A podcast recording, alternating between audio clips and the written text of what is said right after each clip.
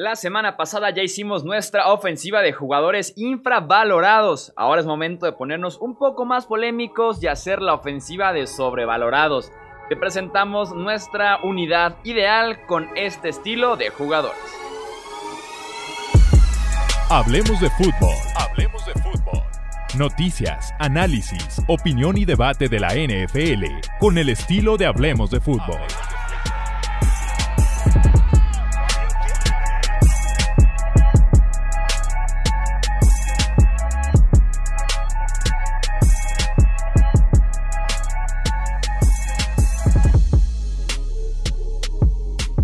Amigos? Bienvenidos a un episodio más del podcast de Hablemos de Fútbol. Yo soy Jesús Sánchez y es un placer que me acompañen nuevamente para hablar de NFL, que es lo que más nos gusta. La semana pasada ya estuvimos repasando los eh, equipos, tanto ofensiva como defensiva, de jugadores infravalorados, jugadores con poca atención, que merecen un poco más de premios, de selecciones al Pro Bowl y demás.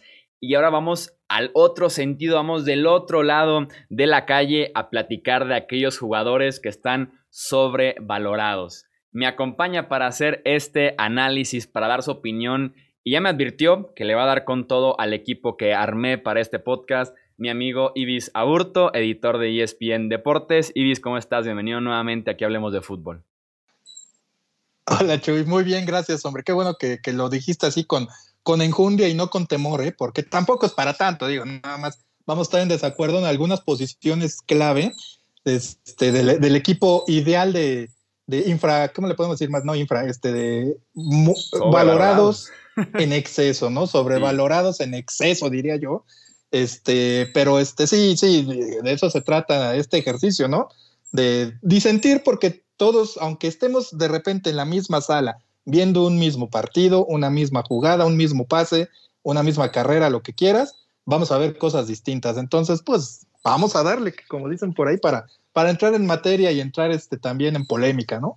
Exactamente. Eh, como para definir qué es un jugador sobrevalorado y más o menos tener aquí un acuerdo, se podría decir de aquel jugador que recibe mucha atención, que la gente lo tiene en una posición muy alta entre los mismos de su grupo, entre su misma posición, que va al Pro Bowl, que va al All Pro. Y en mi opinión creo que no merecería tal vez tanta atención, tanto premio, tanto galardón y que se le está sobrevalorando actualmente en la NFL. Tendremos episodio de ofensiva y también tendremos el episodio de la defensiva. Arrancamos entonces con la posición de coreback y mi opción en esta ofensiva es Jared Goff un quarterback con talento de brazo, que tiene precisión, que tiene fuerza, tiene buena velocidad, pero creo que depende demasiado de su línea ofensiva y de un sistema que le permita ser un distribuidor de la bola y que no lo considero yo un quarterback que te gane un partido en, en el que estés enfrentando una adversidad importante. Y creo que se le paga y aparte fue una selección muy alta, fue el pick número uno global de aquel draft. Si se le paga así y se llegó a la NFL de esa manera, es para que un quarterback que te gane cualquier tipo de partido en la NFL. Bueno, vamos a empezar, mi estimado Chuy, porque entonces yo te preguntaría, ¿por qué no llamamos a este equipo, y hablando específicamente de la posición de coreback, ahorita vas a ver por qué te hago esta pregunta, ¿por qué no llamamos a este equipo el equipo eh, sobrevalorado Dak Prescott? Yo hubiera puesto a Dak Prescott en esta posición. Quizá Jared Goff lo hubiera puesto como suplente, ¿no? Como coreback sustituto. Pero a final de cuentas, me parece que Jared Goff como primera selección, y sabemos que Joe Montala lo necesitó, Tom Brady en su momento también necesitó de un equipo que jugara como tal, o sea, que tuviera ofensiva, que lo protegiera en la línea, buenos receptores, una defensiva capaz, por lo menos para, para respaldar ese trabajo. Todos necesitan de varias áreas, ¿no? Y en este caso, Jared Goff llegó a un Super Bowl ya, este, me parece que en ese aspecto ya cumplió, aunque ese Super Bowl, pues bueno, sabemos que ahí la defensiva de los Rams, pues era la que cargaba quizá no con la mayor parte del peso, pero sí en un 55% de, de lo que era el equipo, ¿no? Con un también buen ataque terrestre y todo eso. A mí me parece, en cuestión de logros y objetivos, que Jared Goff por lo menos ya cumplió la primera parte de lo que él se esperaba. Aquí el asunto yo te comento a Dak Prescott, que esto es el tema de moda en el, en el momento en el que estamos haciendo esta, este podcast, porque ya firmó su, su hoja, de este, como, su oferta, perdón, como jugador franquicia de los Cowboys y todo esto.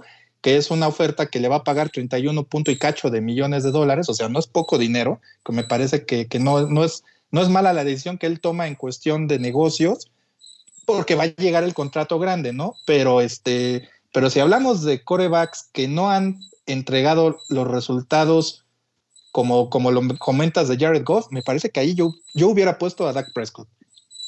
Sí, creo que sí hay buenos argumentos para meter a Prescott en esta posición.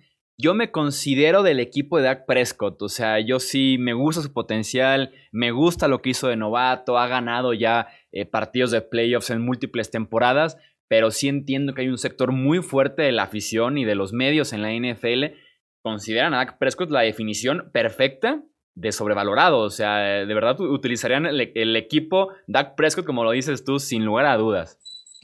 y es que, mira, eh, mencionabas al principio eh, eh, lo que la definición de lo que es un jugador infra o sobrevalorado, ¿no? Este, y entran muchos detalles, o sea, es una cuestión muy subjetiva también, porque, por ejemplo, mencionabas los Pro Bowls, este, cuántas apariciones o cuántos viajes al Pro Bowl ha logrado un coreback, perdón, un jugador en particular el Pro Bowl desde hace varios años, en lo personal, me parece una, un aspecto que no te engloba bien lo que es la, calidad como tal, como jugador de un elemento, porque con, al meter a los, a, los aficionados a votar, lo conviertes ya también más en un, o ha sido en mi, percepción, un, más un sorteo de popularidad o un concurso de popularidad que realmente de reconocimiento a la labor que haces en el campo, ¿no?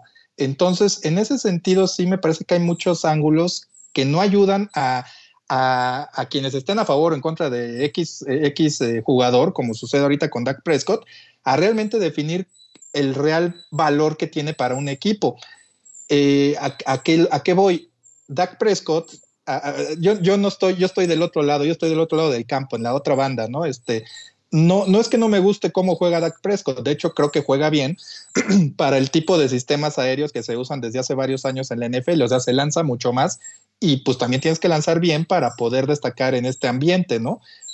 Pero este, al momento de que lanzas mucho, pues también generas mucha producción, pero a final de cuentas, ¿qué es lo que cuenta? Lo que haces para ganar pues títulos o quedar cerca de ellos, por lo menos y Dak Prescott no lo ha logrado. Ahora, por otro lado, bien lo comentabas, es un coreback de cuarta, seleccionado en cuarta ronda del draft y generalmente un coreback seleccionado en cuarta ronda del, draft no te va a pasar de ser un coreback suplente y lo que ha hecho Dak Prescott en ese sentido, tomando como referencia dónde fue tomado, sí me parece destacable. El problema está en cuanto a su evaluación general, pues qué, qué es lo que buscamos con Dak Prescott como coreback de los Cowboys, además, que genere mucha producción, que sea un coreback que, pueda ganar partidos en la temporada regular y no logre avanzar en playoffs, o simplemente eso, que gane como, a como de lugar, aunque juegue a mediana calidad, pero que te lleve a ganar o a estar cerca de ganarlo todo, ¿no? Sí, se podría decir en ese caso entonces que el problema de Dak Prescott empieza este verano apenas, ¿no? O sea, como lo dices bien, cuarta ronda, inicia como novato, gana el novato ofensivo del año y le inicia a los Cowboys cuatro muy buenas temporadas estaba superando por mucho lo que se esperaría de un quarterback de cuarta ronda y apenas hasta este verano, cuando hablamos ya de dinero, de contratos, de extensiones y demás, es cuando empieza el tema de si Dak Prescott pide más de lo que debería estar ganando en la NFL y creo que empieza a ser el tema de un quarterback sobrevalorado o no. Eh, entonces, si quitamos un poquito lo que es este verano, o tomamos en cuenta que es lo que se le paga hoy en día a un quarterback en la NFL, y el mejor ejemplo es Jared Goff, que gana lo mismo que estaría ganando Dak Prescott en ese contrato que pronto va a firmar con los Dallas Cowboys o en ese mismo rango. Creo que es lo que se le paga a un quarterback en la NFL. Y a diferencia, por ejemplo, de Goff, con todo y que Goff ha llegado más lejos, en postemporada le he visto más yo a Prescott en aquel partido en contra de los Seahawks, en el que lanza y corre para un touchdown. Eh, tal vez en aquel partido en el que Rogers le rompe el corazón, pero Prescott le dio la vuelta a ese partido y eso sí, dejó mucho tiempo, ¿verdad? Dejó tiempo suficiente para que Rogers después viniera con una super jugada a sacar a los Cowboys. Pero creo que de Prescott he visto lo suficiente ya en diciembre, en diciembre y en enero como para no meterlo a esta categoría todavía. Y yo insisto, sí me considero yo parte del equipo de Prescott y confío en su potencial y que va a desquitar pronto ese nuevo contrato que le van a dar los Cowboys. E, e, exacto, la ventaja que tiene él con el pues también, para mí es una, este, ¿cómo se le llama esta cuestión económica? Este, a la inflación, a la inflación que tienen de contratos en la NFL, que para mí eso es mucha culpa de los dueños que de, repente empezaron a soltar mucha, mucha lana innecesariamente este, desde hace varios años, no es algo nuevo, y por eso también han provocado que estos contratos se conviertan en cuestiones ya estratosféricas y que nos hacen también pensar que ya cualquiera que destaque tantito merece algo, merece pues hacerse rico de la noche a la mañana, ¿no? Pero en ese sentido, la ventaja de Prescott es que va a ganar mucho dinero este año, pero al mismo tiempo tiene que asegurar, como dices tú, la prueba es esa, asegurar que tiene que ganar lo mismo o un poco más a partir de la temporada de 2021.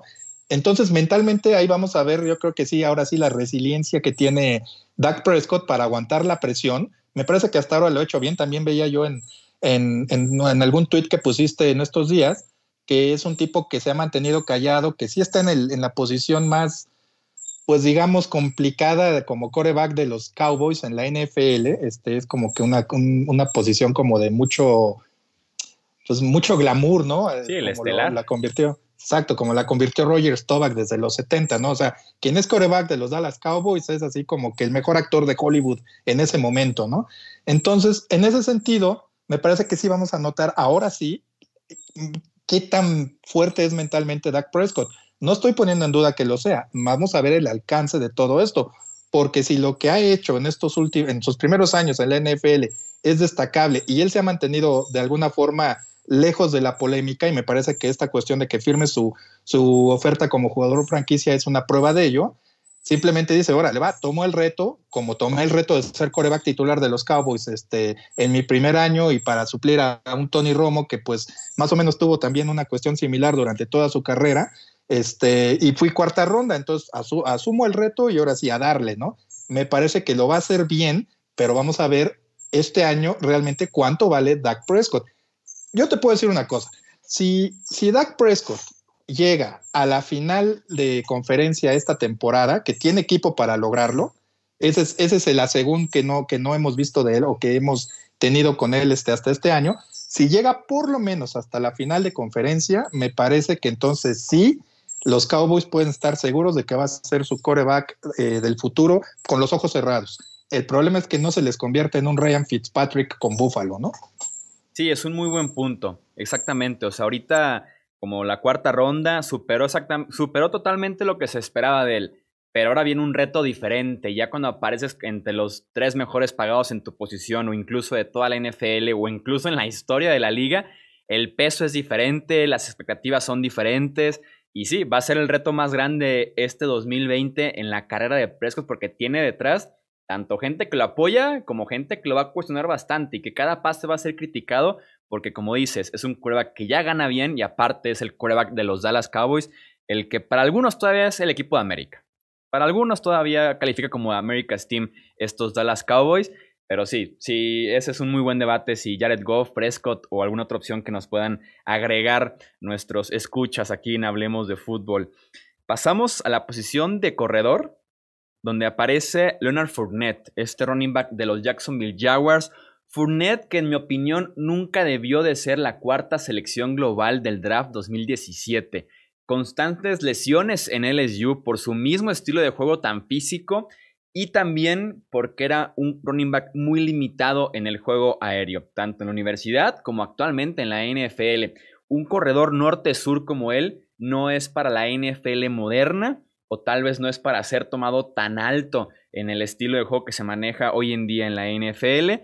Eh, pide ser cambiado, están ahí escuchando ofertas, al parecer no llegó una ni siquiera lo suficientemente buena como para cambiarlo durante el draft y es por eso que considero a Leonard Fournette mi running back de esta ofensiva.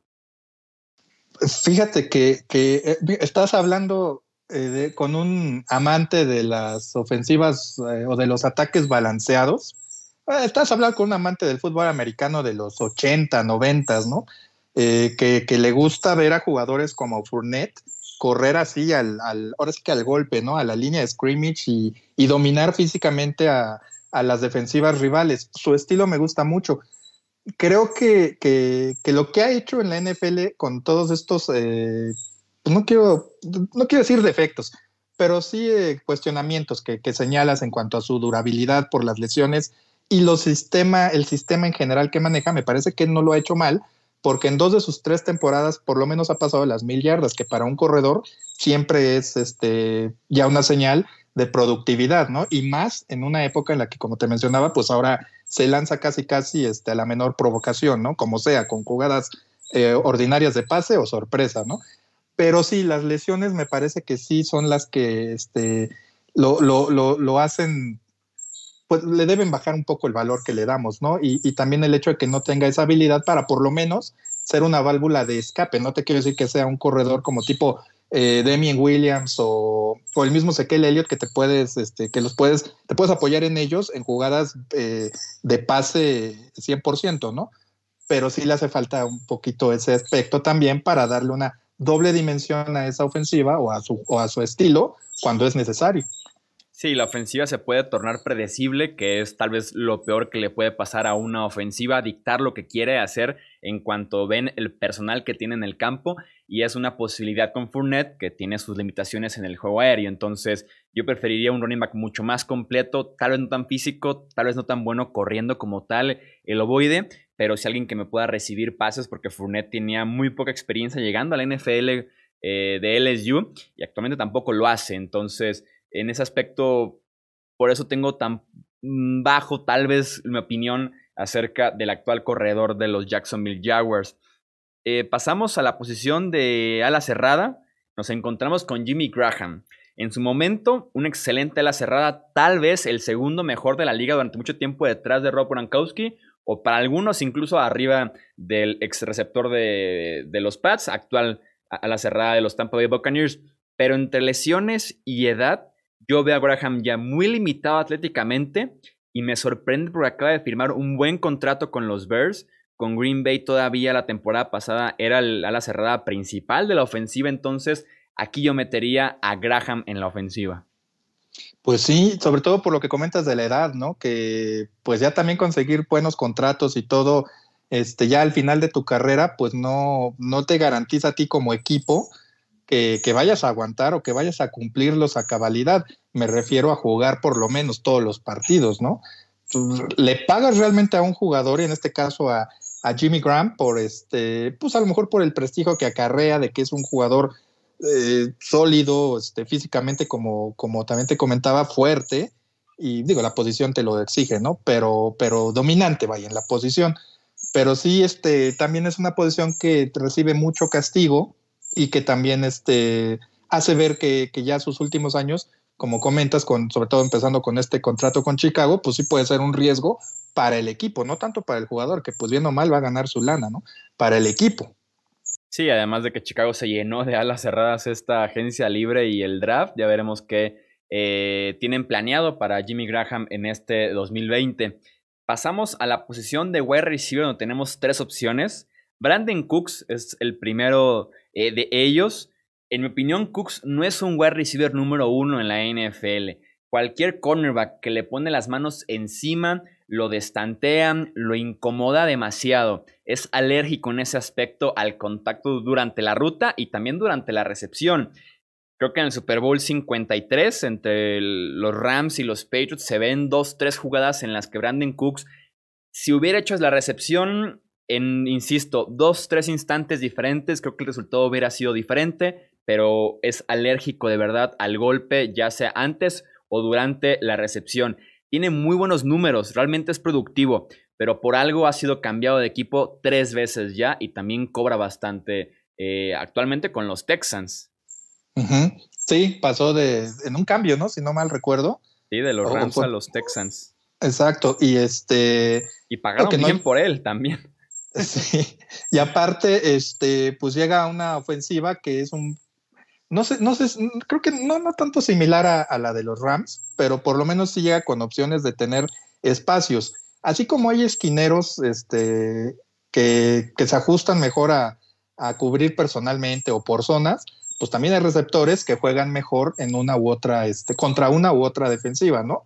Y a lo mejor lo que, por el tamaño de Brandon Cooks, que es unos 78 metros con, 83 kilogramos, no es muy pesado, o sea, para, para los niveles del NFL necesita ser un receptor ligero, pero a lo mejor sí el contacto en, defensivas personales, de cobertura personal, pues no le beneficia y por eso pierde los duelos uno a uno, ¿no? Sí, totalmente es eso. Y en Houston estoy de acuerdo, le va a ir bien porque en esa ofensiva puede estirar el campo muchísimo. Pero si en la misma ofensiva le piden cubrir el rol de DeAndre Hopkins, claramente no tiene el físico y me atrevo a decir que el talento como para eh, poder hacerlo. Y sí, pasó de los, en los Saints llegó como primera ronda. Después pasó de los Saints a los Pats en un cambio por una primera ronda. Después los Pats a, lo pasan a los Rams también por una primera ronda. Y si no mal recuerdo, de los Rams a los Texans pasan una segunda ronda. Entonces están pagando bien en la NFL por él. Eh, y yo no lo considero, como decía, un wide receiver realmente número uno en una ofensiva de la NFL. Por, por esa cuestión que no te funciona en duelos personales, supongo, ¿no? Sí, exactamente por eso. Un uno a uno con un esquinero que le encanta en cuanto inicia la ruta ponerte encima de las manos, no lo gana Brandon Cooks y un wide receiver número uno en la NFL debe ganar ese tipo de duelos o debe ser efectivo también en zona roja, por ejemplo. Y, sí, es por eso, el uno a uno contra los defensivos de la NFL. Digo, al final de cuentas sabemos quién es el coach de los Texans, ¿no? Es Bill O'Brien y pues de repente cuando, cuando sabemos que se la debe jugar en, una, en un juego de playoffs, pues decide patear o y cuando debe patear un gol de campo, pues se la decide jugar, ¿no? Entonces, bueno, sabemos que, que suele jugar contra, contra lo que dice el librito, como dirían los clásicos, ¿no? No creo, sinceramente, no creo que vaya a poner a Brandon Cooks en situaciones desfavorables como para, como para hacerle hacer un nuevo de Andrew Hopkins en, en Houston. Digo, si, si son, si es elemental la cosa, yo creo que nada más por el tipo de receptor que es, el físico que tiene, ni como opción lo debe ver. Una, un aspecto que trabaja a favor de Bill O'Brien, si es que decide manejar algo así con, con eh, Cooks y, de lo, y para la ofensiva de los Texans, es la forma en la que Deshaun Watson este, suele alargar las jugadas, ¿no? Corriendo, saliendo de la bolsa. Y sabemos que cuando eso sucede, lo vemos con los Chiefs, con Patrick Mahomes, cuando eso sucede, es muy difícil para los perímetros aguantar las coberturas. Entonces, a lo mejor ese puede ser el, lo que juegue en favor de Brandon Cooks para tener una buena actuación con, con los Texans. Sí, más alguien como escurridizo que se pudiera describir de esa manera a Brandon Cooks. Y por cierto, no ofendas a O'Brien, es head coach y gerente general de los Texans y próximo dueño, yo creo. Sí, no, para cómo va. Lo que sí es que, bueno, en las noches ha de tener unas disputas ahí eh, verbales entre el Bill O'Brien, el gerente general, diciéndole al coach Bill O'Brien por qué demonios toma X de sesiones, ¿no? Sí, frente al espejo, exacto, ¿no? Sí, así me gustaría estar en esas pláticas de O'Brien frente al espejo. Ahora sí que para que él se reúna con su GM, basta con ir al baño, ¿no? Literalmente, sí. Ay, no. El, el segundo wide receiver en esta ofensiva de sobrevalorados tenemos a Jarvis Landry. Eh, me parece que tiene herramientas impresionantes. Sus manos, su correo de rutas, su agilidad de pies, su aceleración. Me gustan mucho las herramientas que tiene Jarvis Landry. Pero tampoco me parece un wide receiver tan completo. Se le paga bastante bien para hacer una función como es la de slot wide receiver. Que creo que muchos equipos tienen a jugadores también muy capaces y mucho más baratos para un rol que sí requiere de ciertas herramientas muy específicas pero me da la impresión que en una cuarta, quinta ronda lo puedes encontrar a un Jarvis Landry. Sí, y, sobre todo por el tipo, digo, es que estamos hablando de posiciones de habilidad y que se ajustan obviamente al estilo de, juego de, la actualidad del NFL. Por eso recalco mucho esa, situación de que estamos en una época que va a durar muchos años, que empezó hace algunos, en la que se lanza mucho. Entonces, encuentras mucho material eh, que te puede ayudar este, en ese aspecto ahí, ahí, de hecho, si me preguntas, para mí, Jarvis Landry y Odell Beckham Jr., o sea, los dos principales receptores de la ofensiva de Cleveland, entran en esta categoría de jugadores este, sobrevalorados. ¿eh? Ok. Y te comento, yo también, la verdad, a lo mejor en un nivel inferior, a lo mejor como Jared Goff te lo dejaba como receptor suplente, pero al final de cuentas, como dice ahí por ahí una frase, percepción es realidad. ¿Qué es de lo que te acuerdas de Odell Beckham Jr. cuando oyes mencionar su nombre. Sí, pues automáticamente la recepción, ¿no? Eh, exacto, que es muy hábil para recepciones muy complicadas. Fuera de eso, ¿no te acuerdas o no te viene a la cabeza que sea un, perdón, un receptor este, pues digamos, como, no sé cómo, cómo etiquetarlo, pues un receptor tipo, sé que no es la misma posición, pero tipo Wes Welker o tipo Randy Moss o tipo este, Terrell Owens o tipo Jerry Rice, no es la primera, las, primeras, las cualidades de estos receptores no son de las primeras que te acuerdas cuando oyes a OBJ. ¿Te acuerdas de que es un coreback muy, perdón, un receptor muy acrobático que te hace recepciones hasta con dos o tres dedos que dices, wow, eso impresiona. A final de cuentas, creo que eso también ciega mucho a los, a los aficionados y a los analistas. Entonces, no quiero decir que sea malo, pero no es tan bueno como creemos que es. Y el hecho de que te acuerdes de eso y de, y de varias polémicas que ha tenido durante su carrera, eh, que eso opaque su productividad, te lleva a, pensar que tampoco es lo que nos han vendido, ¿no? Como, como jugador, quiero decir. Sí, creo que muchos van a estar de acuerdo en ese aspecto, eh, manejando un poquito las redes sociales, aquí en Hablemos de Fútbol, sí existe una percepción un poquito fuerte en contra de Odell Beckham Jr. de que, ok, hizo la super recepción y después, ¿qué más hizo? Ha tenido muy buenos números, a mí me gusta mucho su producción y talento, pero sí, entre polémicas, creo que esa recepción incluso fue dañina para su imagen a largo plazo. Eh, creo que sí muchos lo pueden incluir aquí junto a, Landry en esta ofensiva sin ningún problema. Y, puede ser algo muy bueno para Cleveland como algo muy malo, este, porque si se complementan, si realmente eh, Beckham Jr. y, y Jarvis Landry, que me parece que el problema ahí es Odell Beckham Jr. con su personalidad, pero si adopta una personalidad como la que ya nos adelantó Baker Mayfield, que va a tomar de, ¿saben qué? Ya me voy a dejar de, tonterías y de estarme peleando con todo mundo por las críticas que me hagan y me voy a enfocar a jugar. Si eso hace OBJ, me parece que aunque no sean los dos mejores receptores de la NFL, si ambos juegan a su máxima capacidad, sin decir, insisto, que sean los mejores, para Baker Mayfield va a ser muy bueno. El problema es que uno de los dos pues no juega al máximo o, tenga una mala temporada, entonces ahí sí ya estás realmente no careciendo de dos, sino de un, receptor y medio, ¿no? En tu cuerpo de, en tu pareja de, máximos eh, objetivos, ¿no? Sí, más porque la temporada pasada, la primera de OBJ en Cleveland, hubo semanas en las que hubo más ruido porque traía un reloj carísimo en prácticas y jugando con él durante el partido, que realmente lo que hizo dentro del campo de números. Entonces, esa parte es lo que la gente le prende el de, de, Odell Beckham Jr.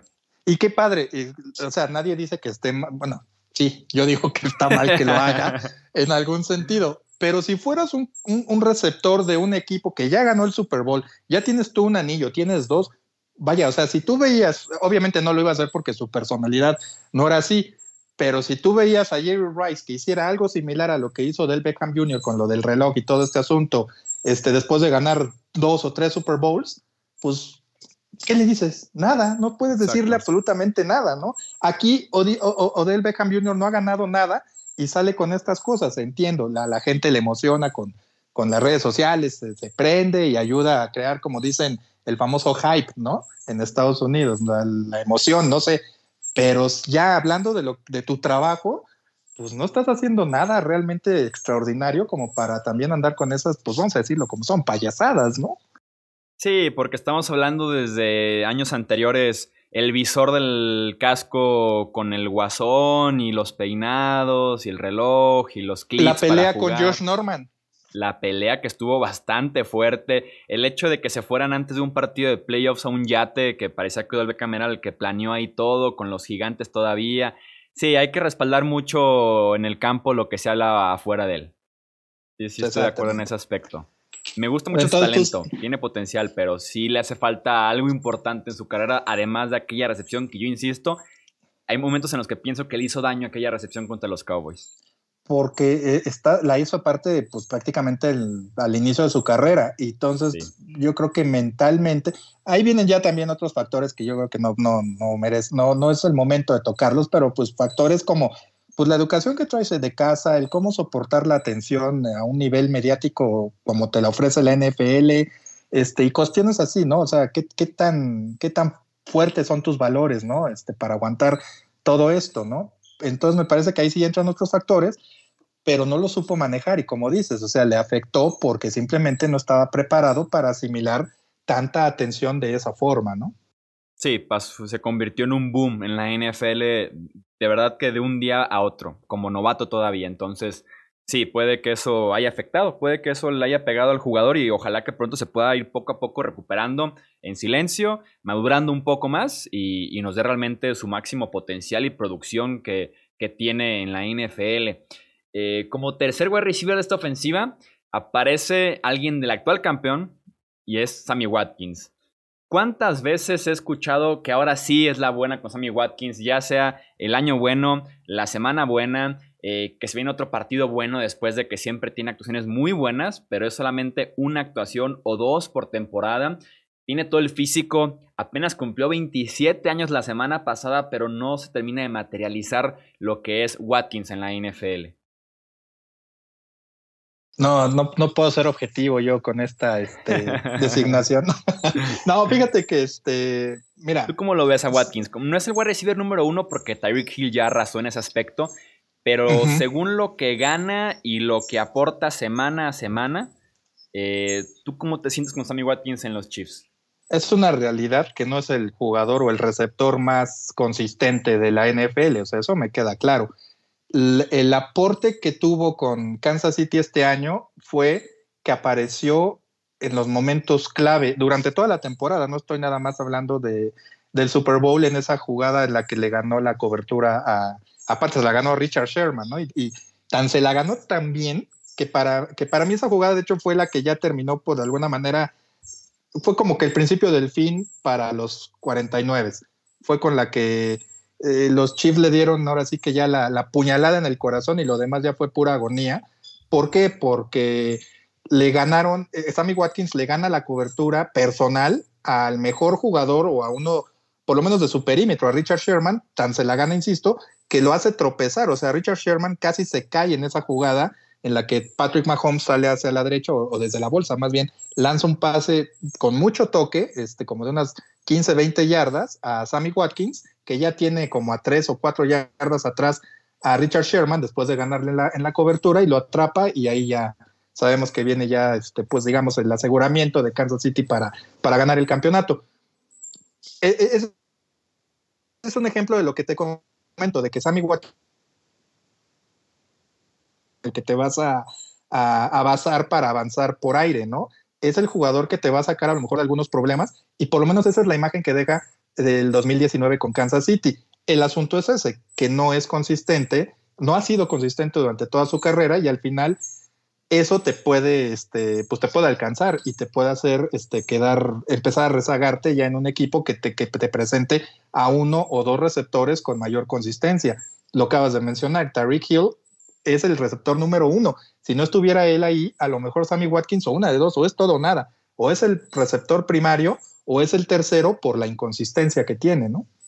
Sí, es que tiene el tamaño, tiene velocidad, tiene buenas manos, o sea, tiene todas las herramientas Watkins, pero sí, no termina de, de, cuajar. Tiene muy buenos momentos, como una que otra semana en temporada regular, lo que hablas del Super Bowl, pero si al final de cuentas llega una opción un poquito más económica, que produzca prácticamente lo mismo, que te ofrezca algo similar como lo ofrece Watkins, los Chiefs van a, sin duda alguna, decir que sí van a aceptar, no por algo, ya se hablaba de la reestructuración, de bajarse el sueldo este verano y demás. ¿Por qué? Porque no estaba, no estaba realmente rindiendo según lo que le estaban pagando, que era como uno de los 10 mejores wide receivers de la NFL. Exacto, y, hace ratito que, hablabas de Brandon Cooks y todo lo que se ha dado por él en sus constantes eh, cambios, pues también los, por algo han dado selecciones de primera ronda, o sea, el talento ahí está. El asunto es que, pues tú como jugador que provoca que den algo muy preciado por ti, pues lo, capitalices, ¿no? Lo, despliegues. Aquí el asunto ah, es a la inversa. Sammy, Watkins es bueno, pero yo creo que también los Chiefs saben que no es el receptor constante que te va a sacar de aprietos como te puede sacar Tyreek Hill en cualquier momento, ¿no? Sí, exactamente. Si esperas que ahí alguien levante la mano, con Watkins no sé si estés del todo cómodo esperando que sea realmente, realmente él quien lo haga. Eh, para cerrar, pasamos rápidamente a la línea ofensiva de izquierda a derecha en esta alineación de sobrevalorados. Está Nate Solder, el tackle izquierdo de los Giants. Está Roger Saffold, el guardia izquierdo de los Titans. Mike Pouncey, que es el centro de los Chargers. Marquise Pouncey lo tenemos en muy buen estatus, el de los Steelers. Brandon Sheriff, el guardia derecho de los Washington Redskins. Y Jack Conklin, el nuevo tackle derecho de los Cleveland Browns. Eh, realmente aquí es o por inconsistencias o también por sueldos en dónde fueron tomados en el draft también. Y creo que por ahí entran varios factores. Y claro, la opinión al final de cuentas al 100% de por qué esta es la línea ofensiva de esta ofensiva de sobrevalorados en la NFL. ¿Alguien que te llame la atención de estos cinco Ibis ya para, para cerrar? Me llama la atención que pongas a, Mike Pouncey, este, pero de los demás, pues sí, es muy difícil, este, sí, para los mismos, bueno, no quiero decir que sea muy difícil para los este, evaluadores de talento o en general los gerentes generales de, la NFL evaluar a los jugadores porque pues obviamente hay videos y todo lo tienen a, su disposición. Pero me parece que Mike Ponzi en, en San... Perdón, error de novato. En Los Ángeles Chargers. sí jugó en San Diego, entonces. bueno, sí un ratito, ¿no? Pero, pero pues ya ahorita son los Chargers. Error de hecho, me, mea culpa. Este, pues que no se acostumbra uno a estas cosas, pero es bueno. Complicado, es complicado. a ver, dile las, las Vegas Raiders o los Raiders de Las Vegas, pues sí nos va, sí nos va a costar un ratito a varios, ¿eh? Sí. Pero, este, me parece que, que, que sí, su única, se me hace un jugador durable. Eh, Pouncy ahí, este, como, como centro, es una, es una posición, yo creo que de las más exigentes por el, pues por el todo el, choque físico que hay al momento de que, le da el balón al, al coreback este, pues ahora sí que casi, casi ni estás viendo y ya te están cayendo encima, ¿no? Entonces físicamente me parece que, y mentalmente me parece que es una posición muy exigente y que Ponzi no lo ha hecho mal. Es un jugador que sí ha tenido ausencias. Este, el año pasado nada más jugó en cinco partidos, pero generalmente te juega más de 12 o, de por lo menos de 10. Entonces me parece que por ese lado los errores de Philip Rivers a lo mejor sí es una línea ofensiva que, que, que, que también es muy consistente, la de los Chargers, pero no creo que el problema pase por el centro. Este, Philip Rivers sabemos que es un tipo que es una máquina de, intercepciones, por lo menos los últimos años, y muchas veces es por presión, pero no creo que, la, que parte de esa culpa ni siquiera le corresponda a Pouncy. No sé cuál sea tu, tu punto de vista para tenerlo acá. Sí, tiene más de 100 inicios y eso se aplaude en la NFL. Mi detalle con Pouncy es que en general, la línea ofensiva de los Chargers ha tenido bastantes problemas recientemente y no me dejarán mentir los aficionados y que poco a poco han ido parchándola, pero sin mucho éxito. Y con Pouncy creo que el nivel no ha sido tan alto como sí lo han sido eh, la fama que de alguna manera tiene entre que es el apellido, entre que son los gemelos Pouncy que juegan la misma posición en la NFL y demás. Tiene cuatro veces eh, seleccionado al Pro Bowl, que sabemos que el Pro Bowl ahorita eh, no cuenta o que no debería contar realmente en la carrera de un jugador. Pero creo que lo valoran mucho en la NFL y no me parece un centro ni siquiera top 10 o top 15 actualmente en la liga. Muchos problemas este, de nivel en general con toda la unidad. Y creo que Pouncy no ha destacado como que diga, ok, este liniero ofensivo se salva, a diferencia del resto de la unidad de los Chargers de Los Ángeles. En eso, sí te doy la, razón en la cuestión del apellido, ¿eh? porque mucho influye. Y, digo, no tiene nada es buenísimo. Marquise, el de los Steelers, es increíble. Y por ahí como que jalan al gemelo. pues sí, exacto, que puede, que puede ser algo que, bueno, aunque los, los Watt en general, los el TJ y JJ Watt también son muy buenos los dos, ¿no? Pero, pero siempre va a ser uno mejor que el otro y pues el que va arriba va a jalar al de abajo, ¿no? Este, más para el que, el que desentona es Derek, el fullback, Derek Watt. Exacto, cierto. Y este, pero sí, a lo mejor el apellido también te hace pensar que el tipo es muy bueno igual que su hermano, ¿no? Y por eso lo, lo, también lo tienen varios o como un servidor en buena estima. Pero sí, este, son de esos intangibles que también hay que valorar y, y evaluar y ponerle mucha atención cuando, cuando tenga uno oportunidad de verlo jugar, créeme que lo voy a hacer al sola mano. Este, ahora en la próxima temporada, pues para realmente valorar qué tan, pues qué tan bueno, qué tan, qué tan bueno, porque insisto, para mí no se me hace malo, pero qué tan bueno es este eh, Pouncy de los Chargers como para, para este, pensar que lo están, que, lo que le estamos dando un valor extra que no, que no merece, ¿no? Sí, en una de esas. Al final de cuentas, como decías, decir que si es infra o sobrevalorado es opinión al 100%, es percepción. Este, y sí, en el caso de Pouncy, además de que es complicado evaluar línea ofensiva, evaluar centros, es más complicado y encontrar alguno que tú digas la gente lo tiene en cierta estima en la que creo que no va por ahí, es muy complicado. Al final de cuentas, Mike Pouncy fue la selección de esta ofensiva, pero pues sí, ya tendremos la temporada próxima, ojalá que sí haya, para evaluar estos 11 titulares y ver si nos eh, cierran la boca aquí en Hablemos de Fútbol con esta ofensiva que creen que no pertenecen o que realmente ahora sí el nivel esté a la par del nombre y de los méritos y demás. Este, o si nos confirman lo que estamos viendo en las últimas temporadas en la NFL, pero si esa es la ofensiva oficialmente de sobrevalorados aquí en Hablemos de Fútbol. Ibis, muchísimas gracias por tu opinión, tu análisis en este episodio de regreso al podcast Hablemos de Fútbol. No, al contrario, Chuy, como siempre, muchas gracias. Digo, este, pues ahora sí que a falta de pan, tortillas, ¿no? Entonces vamos a hablar de análisis así padres este, de NFL en lo que empieza la temporada, ¿no? Mientras tenemos partidos, si es que tenemos partidos para hablar de ellos, hay que sacar un poco de temáticas de este estilo. bueno, por lo menos, mira, nuestro peor escenario, lo platicábamos antes de empezar el podcast, amigos, es que creemos que va a haber fútbol americano.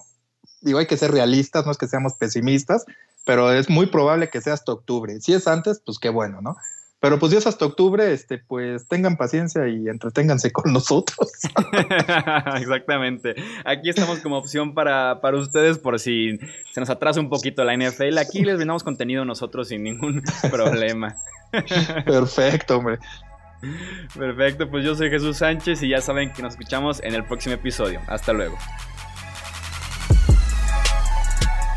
Gracias por escuchar el podcast de Hablemos de Fútbol. Para más, no olvides seguirnos en redes sociales y visitar hablemosdefutbol.com.